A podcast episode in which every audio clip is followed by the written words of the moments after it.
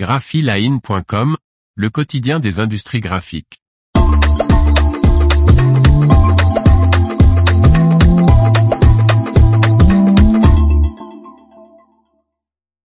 Imprimerie de la Banque de France, les travaux vont enfin débuter. Par Faustine Loison. Les travaux de la nouvelle usine de billets de la Banque de France vont commencer d'ici la fin de l'année 2023 et la production devrait être lancée progressivement en 2026. Le projet est bien sur les rails. Après une succession d'obstacles dont des débrayages récurrents depuis décembre, la construction de la nouvelle imprimerie fiduciaire de la Banque de France en discussion depuis 2007 débutera d'ici la fin de l'année, annonce l'institution.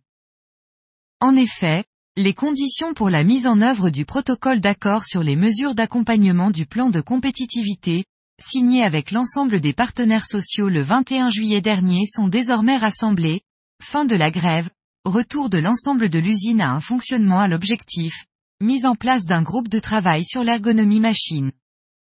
Après deux ans de travaux, cette nouvelle usine à billets de banque sera installée à Longue dans la commune de Vic-le-Comte dans le Puy-de-Dôme, près de la papeterie de la Banque de France et remplacera l'actuelle imprimerie située à une vingtaine de kilomètres à Chamalières. La mise en production débutera en 2026. L'imprimerie de Chamalières est en activité depuis 1917 dans des bâtiments datant de la même époque.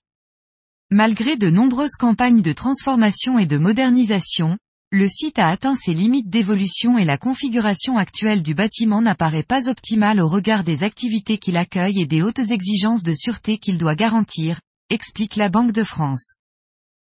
En regroupant l'ensemble de la chaîne de production de billets de banque en un même lieu pour 250 millions d'euros, ce projet permettra à la Banque de France de se doter d'un outil industriel de pointe, un pôle de production publique de billets, papeterie et imprimerie, le plus moderne, efficace et écologique d'Europe. L'information vous a plu, n'oubliez pas de laisser 5 étoiles sur votre logiciel de podcast.